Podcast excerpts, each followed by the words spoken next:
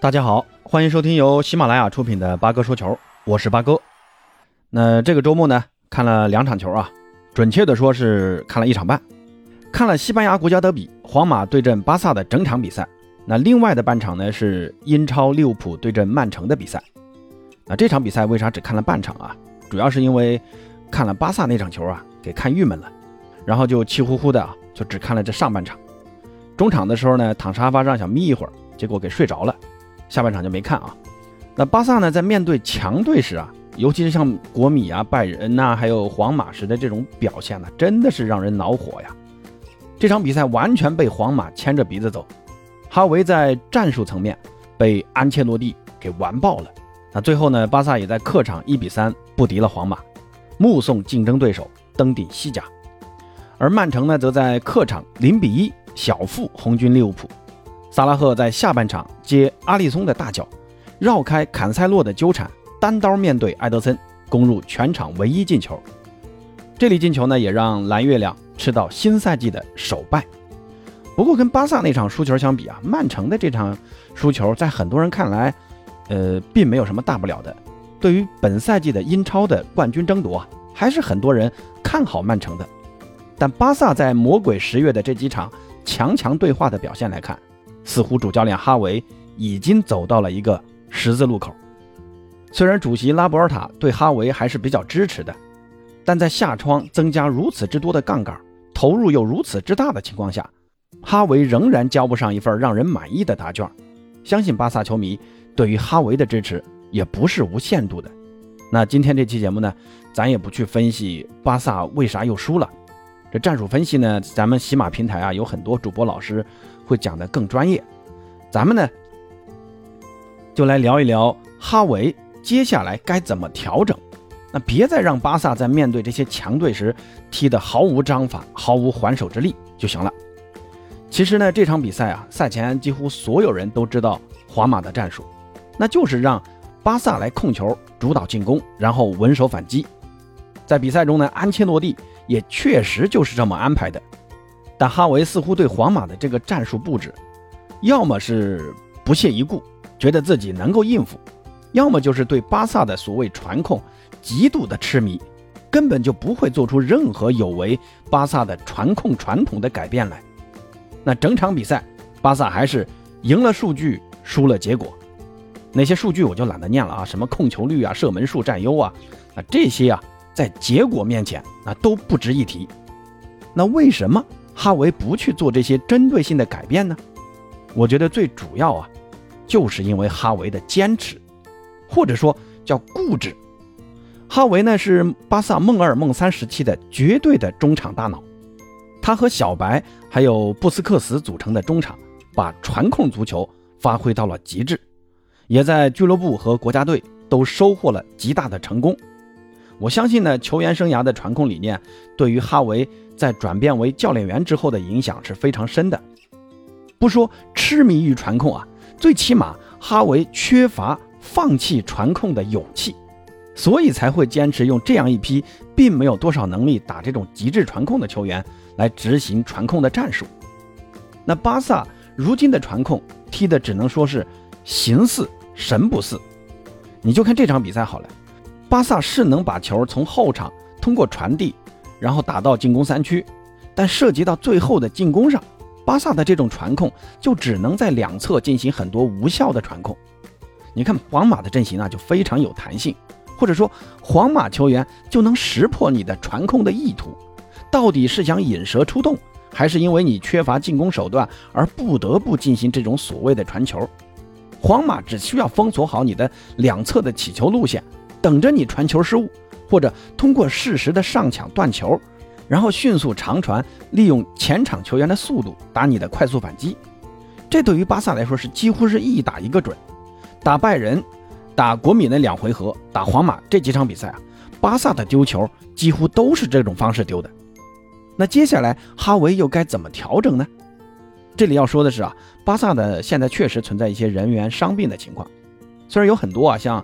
阿劳霍啊，克里斯滕森啊，贝莱林啊，德佩啊，他们都还伤着，但这呢都在可承受的范畴内。那这里结合巴萨的这几场强强对话的输球啊，哈维首先需要改变的，就是他的这种无脑的边锋战术。这几场球最让人看不懂的就是，明知道左右两侧的边锋登贝莱和拉菲尼亚的突破效率低、传中质量差，仍然死守着这一套战术贯彻到底。那之前的节目我就说了啊，登贝莱和拉菲尼亚这两个边锋的突破或者内切，在面对弱队时确实是个大杀器。毕竟跟对手存在技术上的巨大差距，但面对强队的时候，人家的防守技术不比你差呀，甚至比你还强。那你还抱着这样一种进攻心态想去过掉对手，然后想吃掉对手，可能吗？这人家可能让你过个一两次，但更多的是你就被别人防住了，甚至别人早早的就能把你的球给断掉。毕竟这两个人他不是梅西呀，梅西两个人你是防不住的。但两个人是可以防住登贝莱和拉菲尼亚的，而且呢，哈维在进攻手段上过于侧重两侧，佩德里呢在分球的时候啊，过多的喜欢往两侧寻找机会，而不是像以前那种送直塞球找莱万。那赛季初呢，两个人在中路的连线确实踢得很好啊，像打败人的上半场啊，两个人也曾多次在禁区内打出那种精妙的小配合，那个半场可以说是。巴萨这几场强强对话中踢得最好的半场，那其余时间，呃，就是不停的给两侧，然后拉边试着突破传中，要么内切无脑的来一脚，那这种进攻的成功率实在是太低了。何况你阵中还有莱万这么强的一个射门机器啊，结果呢，纯粹是给那两个边锋吸引火力去了，这就有点本末倒置了。所以呢，哈维就必须得审时度势的放弃。完全以边锋为主的战术思想，队伍里面有莱万这样的中锋，完全可以试着在中路做做文章嘛。你看法蒂的出场，在中路的这种小技术，马上就让巴萨的进攻的威胁增大了数倍，这个不就是很明显的例子吗？其次呢，就是哈维是时候放弃自己之前的那些老队友了。皮克呢，在对阵国米时的表现得到的教训还不够深刻吗？这场国家德比。皇马进的前两个球，在禁区弧顶的位置，巴萨是一个球员都没有。这本该是后腰负责的防守区域，你布斯克茨人在哪儿呢？这里啊，我没有要批评布斯克茨的意思啊，他已经为巴萨奉献了一切，不应该在巴萨的生涯末年遭受球场上的批评。但选择让老态的布斯克茨在对阵皇马、拜仁这种级别球队时担任首发单后腰。这个不应该是主教练哈维该注意的地方吗？布斯克茨在以前巴萨传控足球最辉煌的时候啊，确实是踢得很好，是发动机。但如今的巴萨，我刚才也说了啊，是踢不了那种极致传控的。而且呢，他的年纪也大了，在巴萨的风格转换或者更新换代的这段时期，布斯克茨确实需要慢慢的淡出巴萨的主力阵容。他在后腰位置的丢球或者失误啊。或者因为体能原因导致的失位，都是巴萨如今很大的一个漏洞。当然了，布斯克茨在场上也是有很多用处的啊。不出错的布斯克茨在球权的分配上，在由攻转守的拦截上，那做的其实还是很好的啊。如果拿下布斯克茨，谁能顶替他呢？我的建议就是早点改打双后腰。你看，有德容来负责布斯克茨的出球功能，有凯西这样的黑又硬。来负责中场的绞杀功能，再搭配一个加维，通过加维的这种大面积跑动覆盖，增加中场的拦截功能，这样啊，能让佩德里把更多的职能投入到进攻组织上。现在佩德里需要干的活确实太多了啊！这场国家德比，佩德里给我的感觉就是太累了，跑不起来，带不起来，也传不起来。他这一环要是动不起来的话，那巴萨的进攻就更是陷入了那种死循环啊！那哈维需要做出改变的第三点呢，就是要丰富自己的战术武器库。现在很多巴萨球迷对于哈维的换人已经摸索出一个固定的套路了，那就是下半场第六十分钟换一下拉菲尼亚或者登贝莱啊，换上法蒂或者费兰托雷斯，中场呢下加维下布斯克茨上德容凯西，这种啊每场比赛几乎是一成不变的换人套路。让人感觉啊，哈维在战术上的后手变化几乎没有。这个跟皇马的主教练安切洛蒂相比，那相差不要太远了。以前皮克呢在场上叫皮看穿，那安切洛蒂就可以叫安看穿。你的一举一动都在我的意料之中。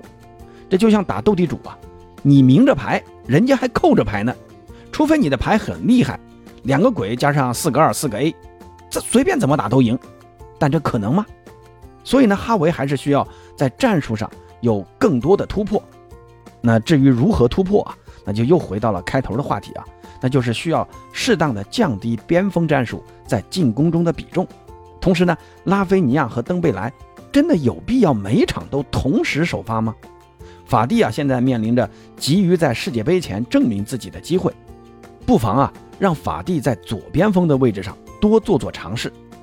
虽然法蒂有的时候是毒了点但他在禁区内那种小技术或者内切啊，都是巴萨在战术上需要的那种变化。或者呢，费兰还有德佩回来了，也可以试着打打这个位置。让登贝莱和拉菲尼亚都打他们最爱的右路。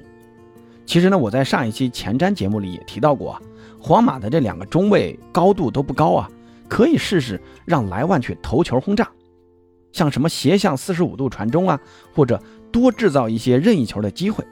结果呢，哈维由于上一场被国米啊搞怕了，那一场呢是传中是很多，但国米的后卫多高呀，所以你看这一场啊就没有什么高球传中啊。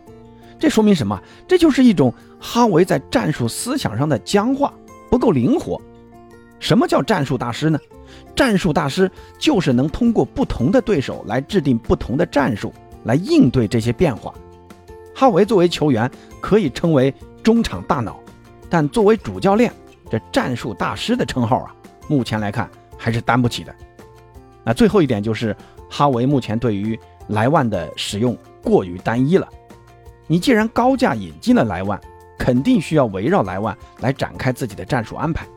但你现在又主打这种边锋战术，让莱万只是来给你做嫁衣的，吸引禁区的防守，这个就明显很不够聪明嘛。莱万不管是脚下活还是头球，那都是顶级的。那这场国家德比呢，巴萨下半场进的那个球啊，虽然不是莱万进的，但你看莱万漏了那么一下啊，真的就体现了一个顶级。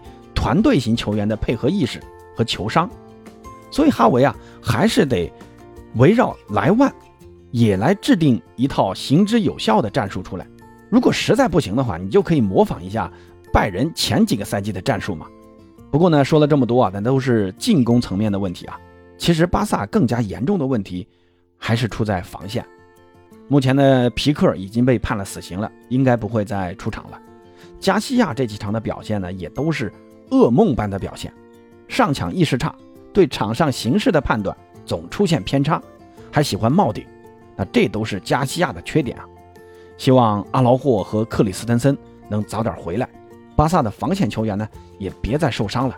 虽然这场国家德比输了，希望哈维能好好总结经验，下回合呢在诺坎普齐装满员的跟皇马再来较量一番。那最后总结一下今天的内容啊。哈维呢要适度的放弃收效不大的边锋战术，同时呢在个别关键位置啊要敢于放弃，让自己的那些老队友占据首发位置，同时要增加战术的多样化，多利用莱万在场上的作用。最后呢就是要改善防线的防守质量，在后腰位置能更多的对于防线提供保护。幸亏啊这赛季门将特尔施特根的发挥有了很大的起色，不然啊。巴萨的发挥就更加让人伤心了。那大家有什么想说的，可以在评论区告诉八哥。咱们下期再见。